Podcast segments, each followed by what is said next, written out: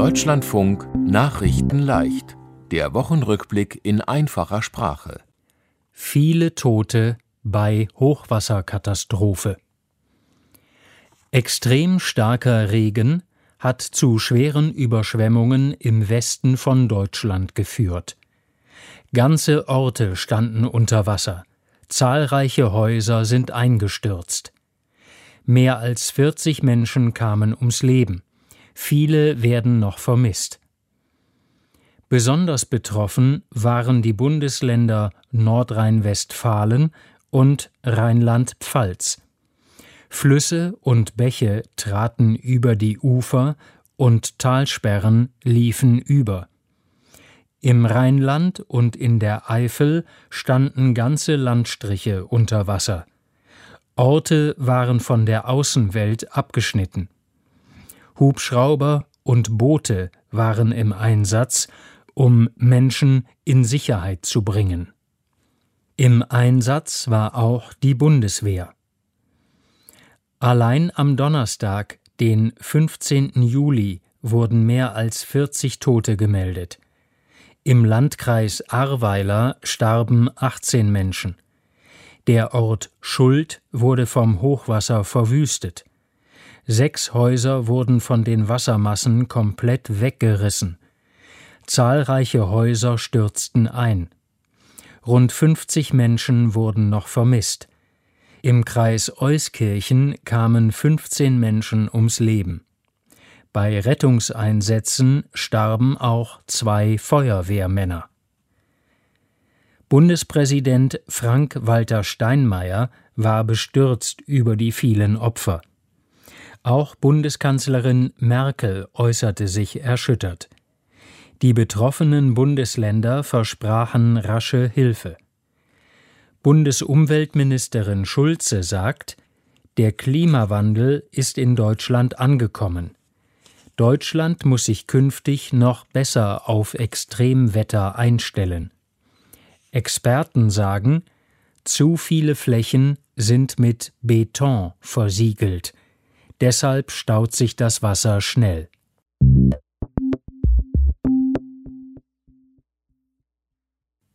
Neue Klimapläne von der EU die Europäische Union hat neue Pläne für den Klimaschutz vorgestellt.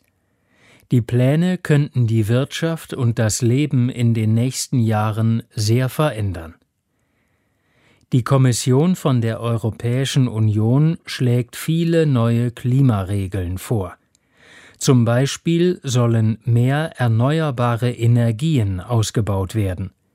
Das sind zum Beispiel Windräder, und Solaranlagen. Auch soll es ab dem Jahr 2035 keine neuen Autos mit Verbrennermotor mehr geben. Die neuen Autos sollen dann nicht mehr mit Benzin fahren, sondern zum Beispiel mit Strom. Es soll in einigen Jahren auch Steuern für Flugzeugbenzin geben. Dann könnte Fliegen teurer werden. Auch Heizen soll mehr kosten. Viele Sachen könnten für die Bürgerinnen und Bürger also teurer werden. Die EU-Kommission hat dafür einen weiteren Plan. Wenn Unternehmen viel schädliches CO2 in die Luft ausstoßen, müssen sie bald mehr Geld bezahlen. Das Geld soll dann zu einem Teil an die Bürgerinnen und Bürger gehen. Es gibt Lob und Kritik für die Klimapläne. Die Wirtschaft sagt, wir brauchen klare Vorgaben, damit wir planen können.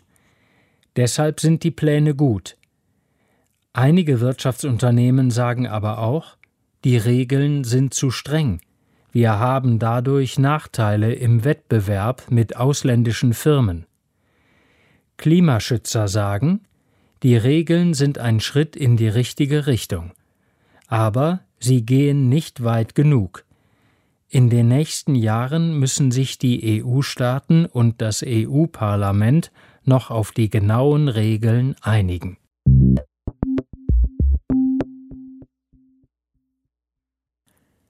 Merkel in den USA Bundeskanzlerin Merkel ist zu Gesprächen mit der neuen Regierung von dem Land USA nach Washington gereist. Der Besuch soll ein Neuanfang von den Beziehungen beider Staaten sein. Die Beziehungen zwischen Deutschland und den USA waren unter Präsident Donald Trump sehr schlecht. Auch deshalb hat der neue Präsident Joe Biden Merkel nach Washington eingeladen. Zum Auftakt sprach Merkel mit Vizepräsidentin Kamala Harris. Beide haben gesagt, unsere Länder haben gemeinsame Werte. Es ist wichtig, die Demokratie zu stärken. Im Anschluss empfing Biden Merkel. Bei dem Gespräch ging es um das Verhältnis zu China und Russland aber auch um das umstrittene Thema Nord Stream 2. Der Besuch in Washington ist vermutlich die letzte USA-Reise von Merkel als Kanzlerin.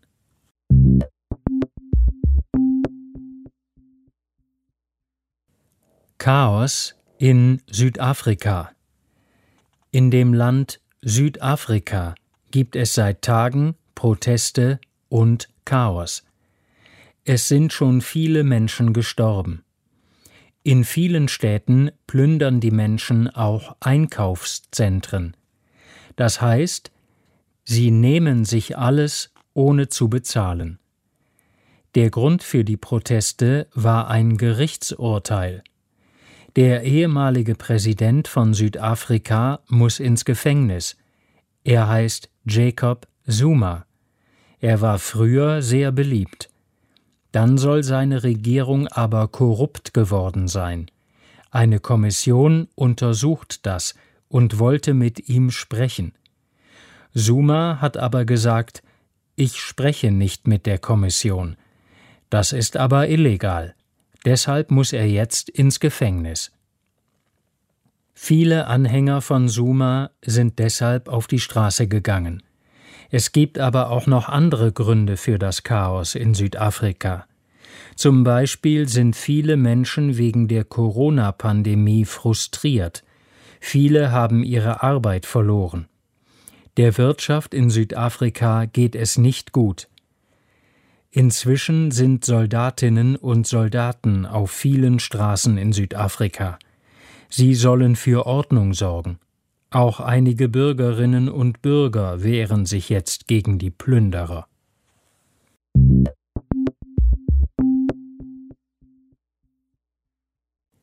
Venedig verbietet Schiffen die Einfahrt. Kreuzfahrtschiffe dürfen ab August nicht mehr nach Venedig einfahren. Das hat die Regierung von dem Land Italien jetzt entschieden. Viele Menschen, die in Venedig leben, haben seit Jahren gegen Kreuzfahrtschiffe protestiert. Sie hatten Angst um ihre Stadt. Denn die Schiffe sind nicht nur schlecht für die Umwelt, ihre Wellen schaden auch den Fundamenten von den Häusern. Die Architektur von Venedig ist sehr alt. Die Kreuzfahrtschiffe sollen nun nicht mehr das Stadtzentrum, sondern den Industriehafen anlaufen. Vor der Corona-Pandemie gab es sehr viele Kreuzfahrtschiffe in Venedig. Millionen Urlauberinnen und Urlauber kamen jedes Jahr. Sie blieben oft nur für ein paar Stunden in der Stadt. Die Weltkulturorganisation UNESCO findet das Verbot für die Kreuzfahrtschiffe gut. Sie sagt, das ist wichtig für den Erhalt von der Kultur in Venedig. Venedig gehört zum Weltkulturerbe.